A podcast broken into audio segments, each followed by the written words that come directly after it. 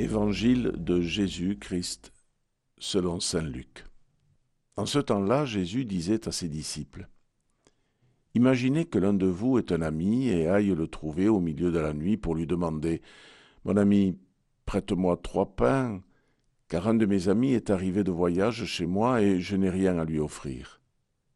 Et si de l'intérieur l'autre lui répond, Ne viens pas m'importuner, la porte est déjà fermée, mes enfants et moi nous sommes couchés je ne puis me relever pour te donner quelque chose.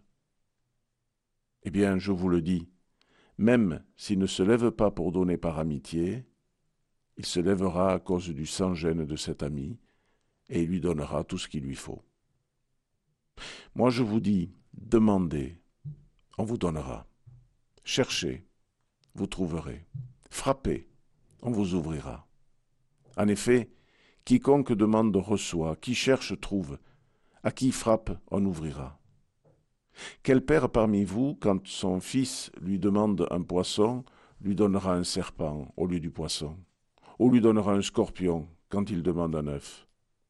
Si donc vous, qui êtes mauvais, vous savez donner de bonnes choses à vos enfants, combien plus le Père du ciel donnera-t-il l'Esprit Saint à ceux qui le lui demandent?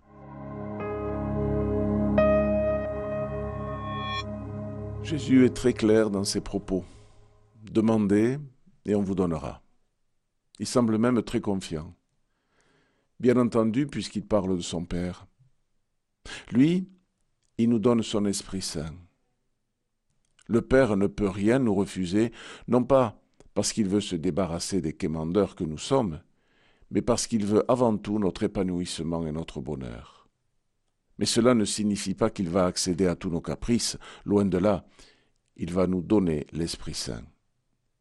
Dans le texte d'hier, c'est ce même esprit qui a été offert à Marie et sa cousine Élisabeth, un esprit de vie et de courage qui aura donné à ces femmes, l'une vierge et l'autre stérile, non seulement la possibilité de porter la vie, mais aussi d'en assumer toutes les conséquences, jusqu'à l'incompréhension et la croix.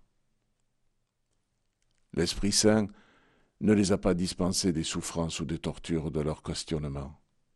Il leur a donné ce dont elles avaient besoin pour assumer leurs tâches. Il en va de même pour nous. Dieu est toujours avec nous. Il est jusqu'à sacrifier son Fils unique pour cela. Mais s'il répond à nos demandes, ce n'est pas nécessairement pour satisfaire nos simples caprices du moment ou bien tout régler. Souvent, nous nous plaignons tous devant nos mésaventures, et certaines, c'est vrai, sont difficiles à assumer. Alors nous éructons des récriminations qui n'ont rien à voir avec notre foi, du genre Si Dieu existait, cela n'arriverait pas. Qu'est-ce que j'ai fait au bon Dieu pour mériter ça Ou encore Le bon Dieu t'a puni. Par ces mots, nous ne nous adressons pas au Dieu de Jésus-Christ, le Dieu créateur qui fit l'homme à son image, nous parlons d'une divinité étrangère à tous qui se contenterait de distribuer nos satisfactions immédiates. Dieu est un Père qui ne donnera jamais un serpent à celui qui demande un poisson, ni un scorpion à qui demande un œuf. Ce que Jésus veut nous dire aujourd'hui, c'est que même au plus tard de nos vies, au plus sombre de nos nuits, Dieu répondra lorsque nous frapperons à la porte. Il ne peut pas en être autrement. Et si nous cherchons bien, nous trouverons la réponse à nos interrogations.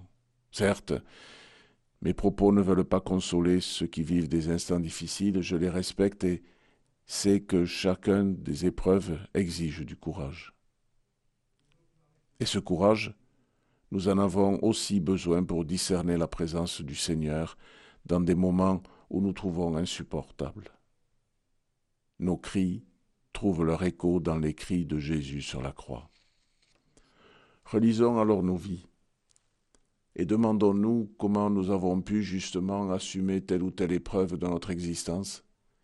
Et si nous sommes bien attentifs, nous entendrons une voix qui nous soufflera à l'oreille.